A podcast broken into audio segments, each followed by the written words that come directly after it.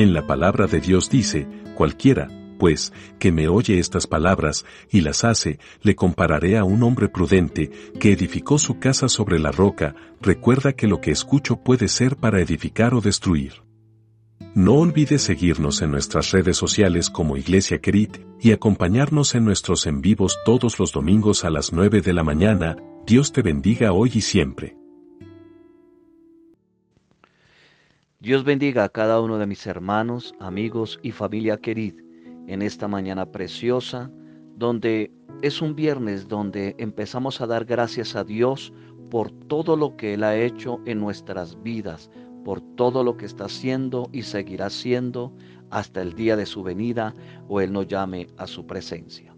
Hoy el Señor nos habla a, través del Salmo 75.1, donde dice, Te damos gracias, oh Dios, te damos gracias, pues cercano está tu nombre, los hombres declaran tus maravillas. Alabado es el nombre del Señor. La gratitud del salmista. Dios inspira a Asaf para que escriba este salmo para darnos a entender que Dios humilla al orgulloso y exalta al justo. Y Asaf comienza este himno con la acción de dar gracias a Dios, porque el nombre de Jehová está cerca y sus maravillas. Tanto es así que los hombres la declaran. Cuando nosotros como hijos de Dios notamos el valor de las cosas buenas que Dios nos ha provisto, el sentimiento de valoración y estima del bien recibido que no merecíamos, que para nosotros es la salvación. De lo más profundo de nuestro ser se expresa el deseo voluntario de ser agradecidos como Asaf fue agradecido con Dios y a través de nuestra conducta, nosotros como sus hijos mostramos gratitud a nuestro Salvador. ¿Por qué debemos mostrar gratitud? También porque Él nos da victoria sobre nuestros desafíos. En 1 Corintios capítulo 15, verso 57 dice, pero a Dios gracias que nos da la victoria por medio de nuestro Señor Jesucristo. Aleluya. Nos dio victoria sobre la muerte eterna. La gratitud nuestra debe ser primordial por la salvación que Él nos ha dado. Nuestra gratitud debe ser por ese regalo, por esa misericordia, por ese don de la salvación que no merecíamos. Por eso nos dio victoria sobre la muerte. En Primera de Corintios capítulo 15, 55 dice, ¿dónde está, oh muerte, tu victoria? ¿Dónde, oh sepulcro, tu aguijón? Aleluya. Doy gracias a Dios por esa victoria que el Señor Jesucristo nos dio para que nosotros hoy estemos dándole gratitud a Él.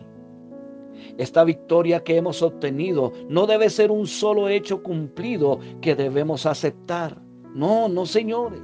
Debe ser una experiencia diaria en vida con Cristo. Esa gratitud debe ser esa experiencia constante y así podremos ser agradecidos porque Él nos lleva de triunfo en triunfo y de victoria en victoria. Aleluya. La Biblia nos enseña que si no fuera por Jesucristo, nosotros no seríamos nada.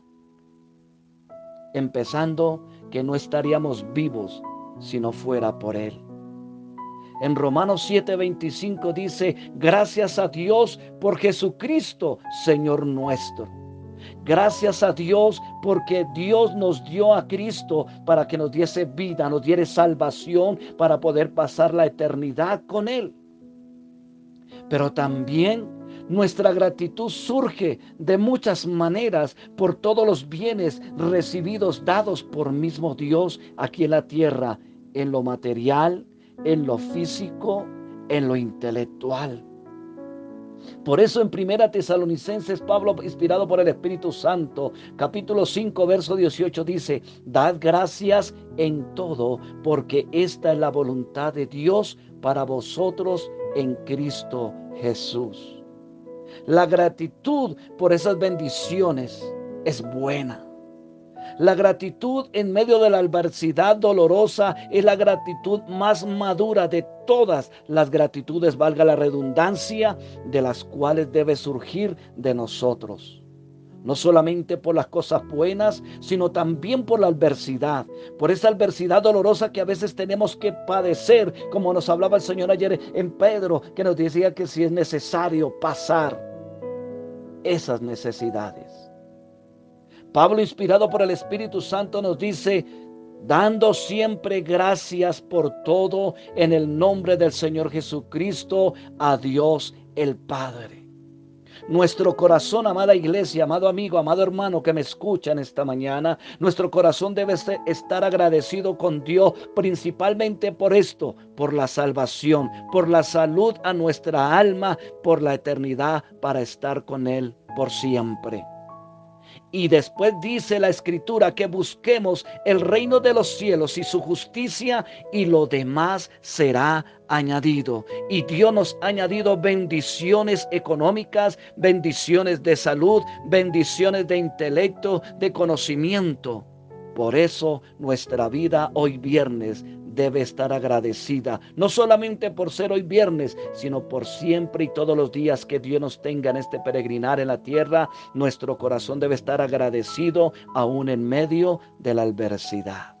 Que el Señor añada ricas, ricas bendiciones a su vida. Bendiciones.